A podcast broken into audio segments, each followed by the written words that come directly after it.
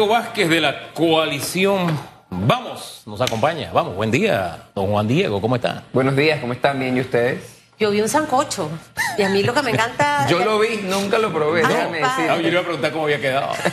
Pero sancocho con ñame, ¿no? Con bastante ñame, Sí, sí, que no. fuese baboso. Este cierre, ¿no? Eh, ¿Cómo cambia la historia política de nuestro país?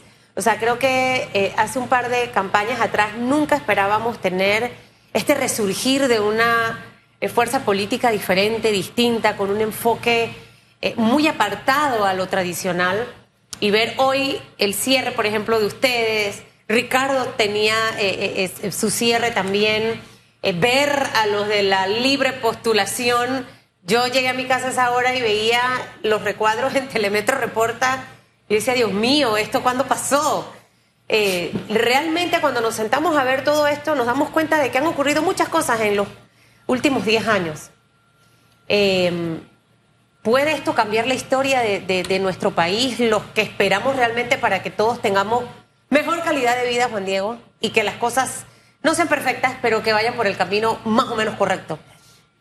Mira, dos cositas. Yo creo que el hecho de que un grupo, un equipo como la coalición Vamos se haya conformado, porque hay que ir por partes, se haya conformado. Eso fue hace un año, que luego de un reclutamiento y en un proceso de capacitación se conforma este equipo por la voluntad de sus miembros, porque eso no es que usted se inscribió y bueno, a- métase con ella, no. El equipo se fue formando porque les gustó lo que veían en cuáles eran los principios y propuestas que hemos trabajado.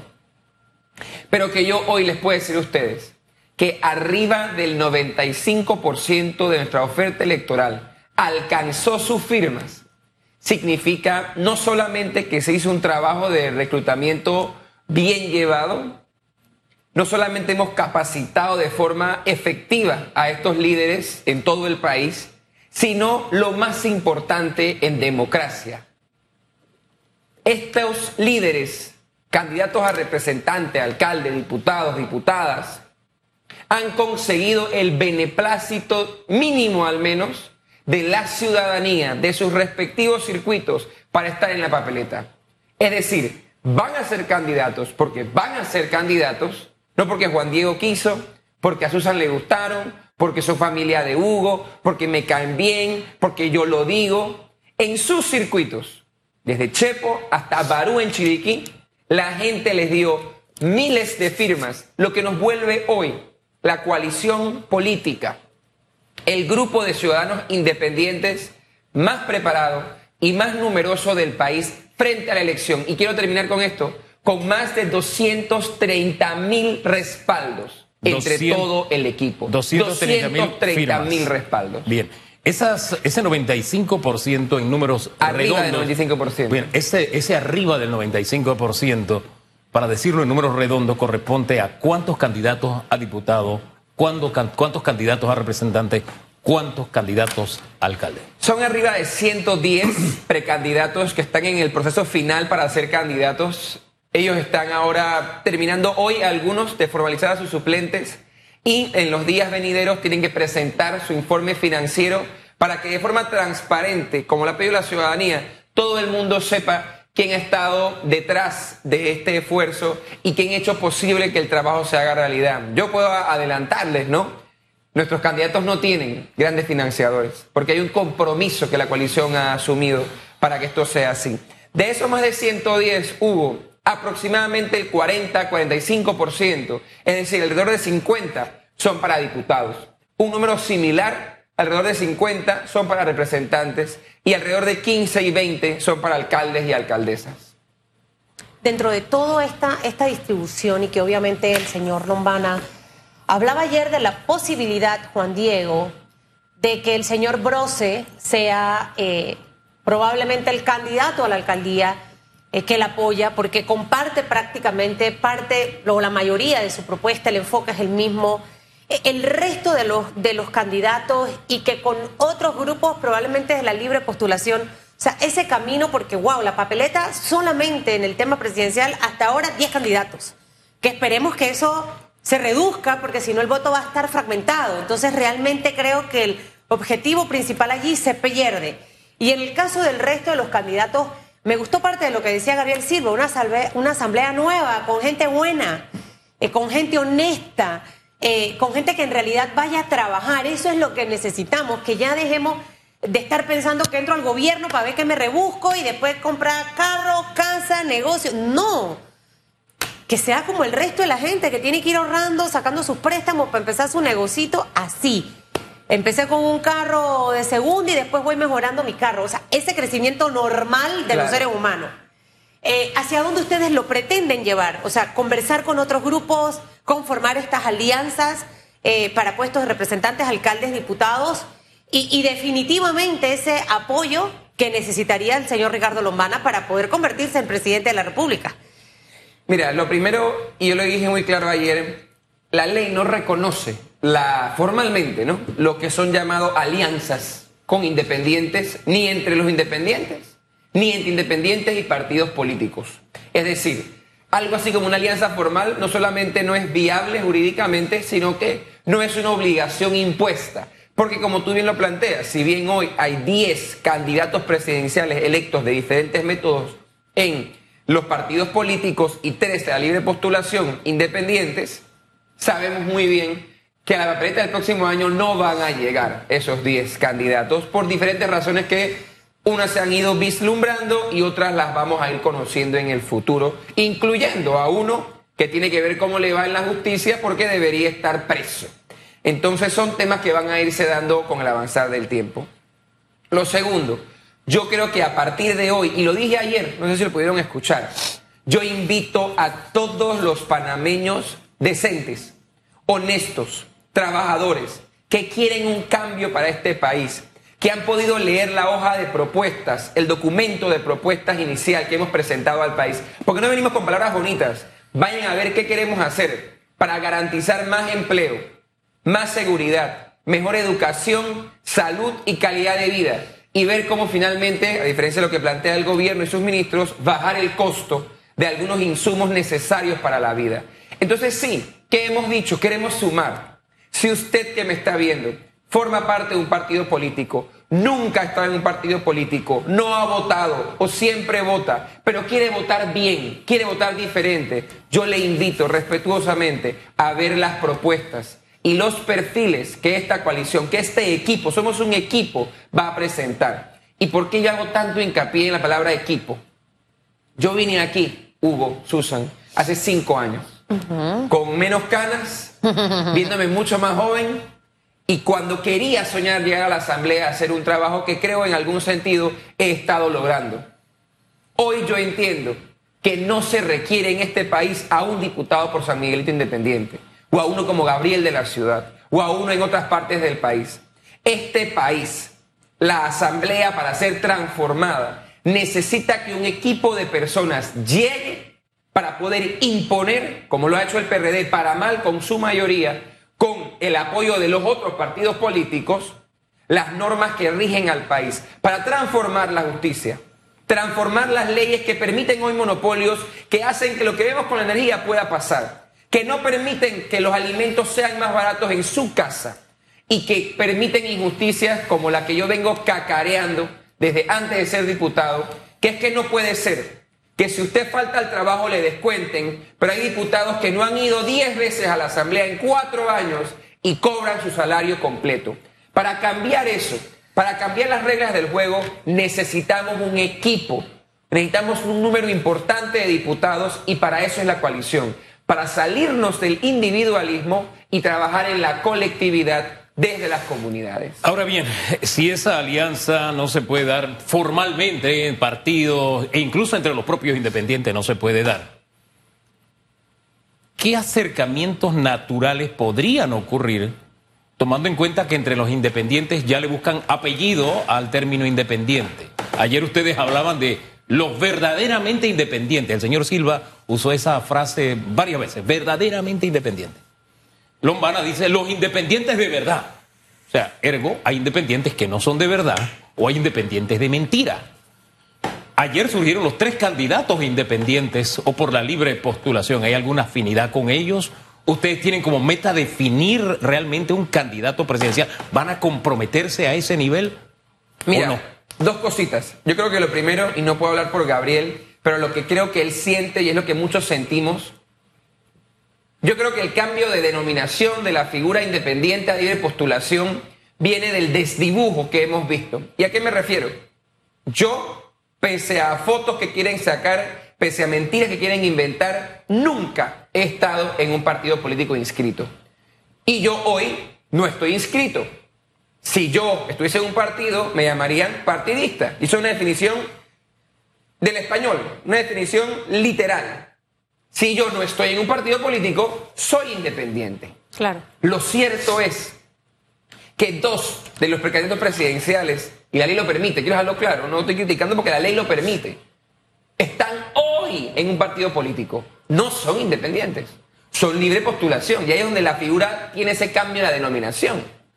Y la profesora Gordón viene de haber participado en dos contiendas como abanderada a la vicepresidencia por un partido político, que en este caso no se conformó. Sin restarle mérito a ninguno, porque buscaron las firmas y las consiguieron, es tener personas de los partidos en la alternativa que está creada para los que no nos sentimos identificados con los partidos. Eso hay que dejarlo claro y creo que de allí Gabriel y otros hemos ido tratando de simplemente identificarnos de mejor forma y que la ciudadanía a la que tanto se le bombardea pueda intentar estar más clara de lo que está ocurriendo. Dos, voy a ser muy claro y creo que lo hemos tratado de ser. La coalición Vamos, cuando hicimos ese evento en el Parque Urracá, cuando presentamos al país los precandidatos, ahora gracias a Dios, candidatos en su casi totalidad de los que presentamos, dijimos que el objetivo era diputados, alcaldes, representantes. Eso no fue casual, ni fue mezquino.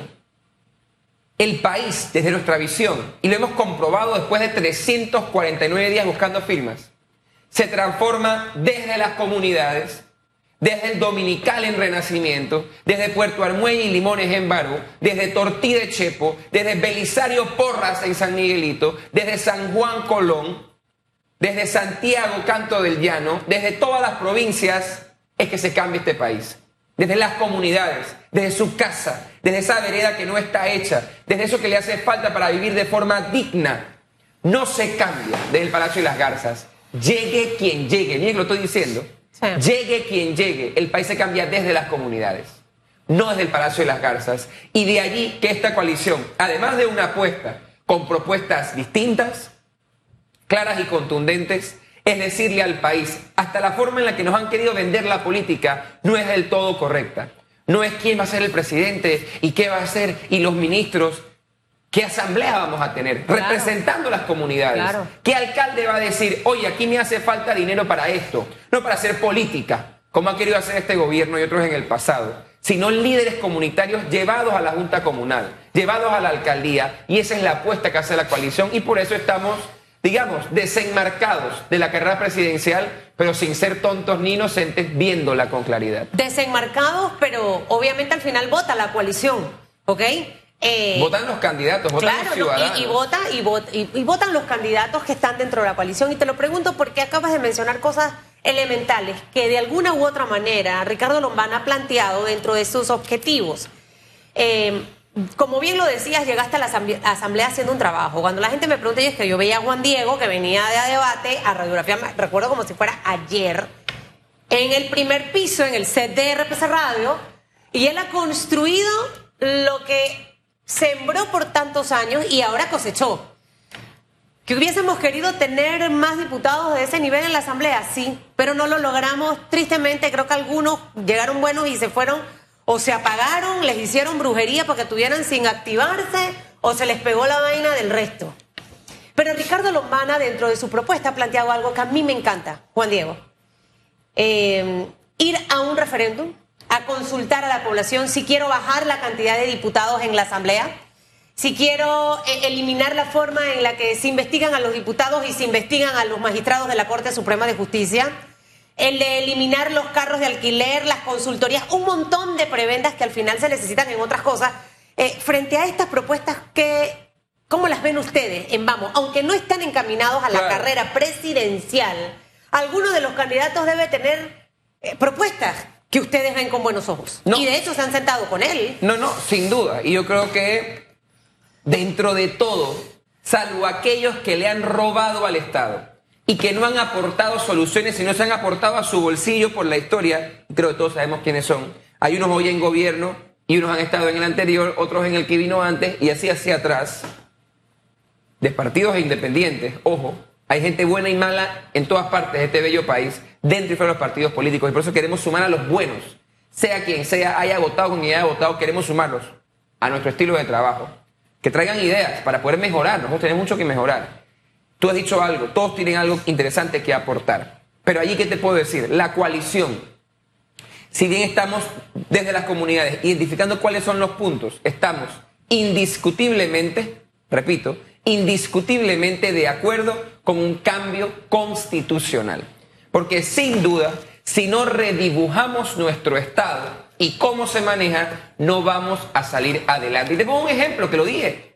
Mientras tengamos a diputados como los que hoy presiden la Comisión de Credenciales, con compadres, amigos, copartidarios, con casos en la Corte Suprema de Justicia, esa revisión de la que te hablaron hace unos días no va a ser transparente y no va a ser objetiva. Mira lo que te digo hoy, Susan Elizabeth Castillo. Yo quiero ver a la comisión de credenciales viendo todos los expedientes, pero además que sean serios y lo hagan en orden cronológico, que no saquen el que quieren y dejen el que no quieren, que vean todos los casos, pero eso no va a pasar, porque al final esconden intereses. Y cuando tú tienes a un representante de corregimiento, triste, me da pena que sea de San Miguelito, pero él no nos representa condenado por peculado a cinco años de cárcel y 48 meses de inhabilitación.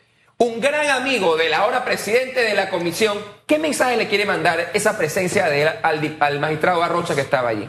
A los magistrados que no estaban allí. Yo espero que fallen en derecho. Pero ese sistema en el que no se investigan unos con otros tiene que acabarse. Desde el día uno, yo tuve la oportunidad de estar dos veces en credenciales, tres veces en credenciales. El año pasado hicimos algo diferente, tengo que reconocerlo. Mira, aunque presidía un PRD, vimos los casos en orden cronológico y sacamos bastantes. Y en vez de archivarlos, como hacía Roberto Abrego, cómplice, los mandábamos a la justicia ordinaria y que ellos decidían qué es lo que corresponde en derecho. Quiero ver qué va a hacer este presidente. Quiero ver que cumpla lo que te dijo a ti y que va a ver los casos en orden. Porque no es el que él quiera. Es como llegaron a esa instancia judicial que toma la asamblea. Y quiero que los que hay que abrir los abran. Y los que hay que cerrar los cierren. Yo quiero ver eso. Lamentablemente, ese sistema nefasto promueve la corrupción, promueve el amiguismo, proviene, promueve el conflicto de interés y nos tiene como nos tiene. En el que tú no te muevas de ahí, yo no me muevo de aquí, él no se mueve de ahí y todos nos quedamos iguales. Y eso beneficia a quién? A los corruptos que nos gobiernan, desde la asamblea, las alcaldías, el ejecutivo, los ministerios, la presidencia Beneficia a los empresarios que no pueden bajar los costos, pero a los que sí hay que darle subsidios, los que ellos no se quejan, pero siempre suben las cosas y beneficia ese modus vivendi que tiene el país, como un país desigual, como un país olvidado y con una pobreza, una enorme pobreza. Eh, los años político-electorales son un poco complicados. Bueno, son bastante complicados. Y tenemos una asamblea que no necesariamente ha sido productiva si miramos la calidad de las leyes que nos ha dado. Leyes y propuestas que uno se dice de verdad, esto es una ley de la República de temas de pueblitos, que puede hasta un decreto municipal regularlo, va, es ley de la República, son cosas sorprendentes. A mí me, me impacta eso que hace unos días la Secretaría de Comercio presentó a Panamá como una alternativa de ser uno de los países donde podemos sacar provecho de la reorientación del mercado de los semiconductores. Y para crear la posibilidad de que saquemos provecho de esa propuesta, hay temas que tendrán que ir a la Asamblea. Este es un tema que es de Estado, es permanente. Es una economía que mueve más de 600 mil millones de dólares en el mundo. Hombre, con que nos toque una, una centésima parte, estamos hablando de un buen negocio para Panamá. Pero a mí lo que me preocupa es que esto llegue en un momento en que estamos metidos en el debate político y por lo general en el debate político, ¿esto es bueno o esto es malo? ¿O estás conmigo o estás contra mí? Esto no se apoya porque es del gobierno, esto no se apoya porque es de... Entonces, ese tema me parece que deberíamos tener la estatura de manejarlo de otra manera. Yo no sé qué expectativa tiene usted, ni cómo ve también esa propuesta del gobierno de Estados Unidos. Hugo, lo primero, y yo puedo hablar como jefe de la bancada independiente por segundo año la bancada independiente y lo muestran los libros, las actas de la Asamblea. Siempre que el gobierno ha presentado algo que nosotros pensamos no viene bien para el país, hemos votado en contra y hemos explicado de frente por qué. No haciendo politiquería, sino con argumentación y con propuestas frente al país. Pero cuando el gobierno ha presentado buenas propuestas, que han sido pocas, pero las hay, hemos votado a favor. Yo lo he dicho y lo repito, yo tengo denunciado a Benicio Robinson en la Corte por las acciones ilegales en la Comisión de Presupuesto. Pero yo he votado a favor de leyes que le ha presentado cuando creo que son a favor del país. Porque eso requiere el país, no una oposición. Hoy todo el mundo se pelea por ser líderes de la oposición. Vengan a la Asamblea, yo les enseño quién hace oposición responsable y objetiva.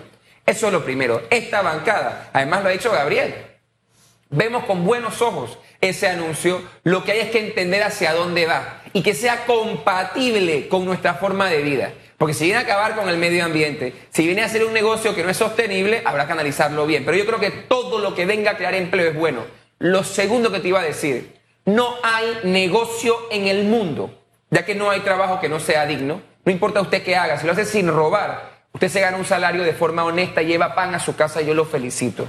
Pero ¿qué requiere toda clase de profesión? Sea la que sea, educación. Y a las empresas nos han dicho, nosotros hemos hablado con muchos embajadores buscando opciones para traer empleo a este país. Nos dicen Juan Diego, pero es que cuando llegamos aquí con la empresa tal, de tal industria, que hay una diversidad en este país, nos piden que hay que meter panameños por las leyes, etcétera, y porque es lo conveniente para el país, hacemos exámenes y no lo pasan, no lo pasan, no lo pasan. Empresas de todo el país nos lo dicen. Además, eso hay que arreglarlo con qué? Con propuestas, porque esta asamblea y este gobierno no ha querido mejorar la educación. No ha habido un cambio curricular en este país. En este país las escuelas oficiales, la gran mayoría no tiene hora de informática, Susan Elizabeth, de informática que aprenden los niños. ¿Cómo vamos a hablar de semiconductores que son chips si los niños no dan informática? Entonces hay un trabajo grande por hacer, pero termino con una reflexión. El tercero, mira, metí un gol. Yo fui a una reunión con embajadores y ustedes que son comunicadores, yo fui a una reunión con embajadores hace como un mes y tanto de la Unión Europea. ¿Sabe de qué se habló? De cómo hay empresas que se fueron del país, no que no vinieron, que se fueron del país porque en instituciones del gobierno, que había personas que en Contraloría, eso me comentaron, les pedían el 30% para poder sacar los refrendos. Eso me lo dijo un alto diplomático de distintos, de distintos países. Ahora estamos hablando de un delito grave. Eso hay que denunciarlo. Eso hay que denunciarlo. Es que no Eso- solamente hay que denunciarlo, es que cómo es posible, para que entendamos que la corrupción no es que ah, le robaron a Hugo allá en la esquina o le robaron a Susan allá en Chiriquí. Esos actos corruptos de estos grandes burócratas nos están afectando porque cuando una empresa se va, no es que se van 10 extranjeros, se va un potencial inversor extranjero que iba a crear empleo para usted. Y se fue porque un tipo, que además es un avaro, porque tiene un montón de plata ya robada, quiere robar más y porque le pidió mil de más o mil de menos o un millón de más o un millón de menos a un empresario nacional o extranjero, se para la inversión. Entendamos bien lo que hace la corrupción y pongamos orden ya en lo que está ocurriendo. Pero eso está pasando en este país. Porque Ahora, esa hay que denuncia... ponerle denuncia, a esa hay que denuncia poner nombre y apellido. Claro, hay que den- Esa es la manera en deparar la corrupción. A- al Totalmente. final- Y Es la sé, que, forma. y sé que es tedioso, toma tiempo, gastas plata porque tienes que poner un abogado. eh, pero hay que hacerlo. Cuando a mí me pasa algo así con alguien que conozco yo, inmediatamente llamo, oye Juan Diego, tú sabes que a Chutupo le están pidiendo plata para poder darle esto. Y eso es un documento que le tienen que dar, por eso no hay que pagar. Y, pa- y es la manera de cortar Claro. precisamente esas cosas. Porque lo malo hay que cortarlo. Y usted también puede ser partícipe de hacerlo. Sin duda Juan Diego, alguna. gracias por haber estado con nosotros esta mañana.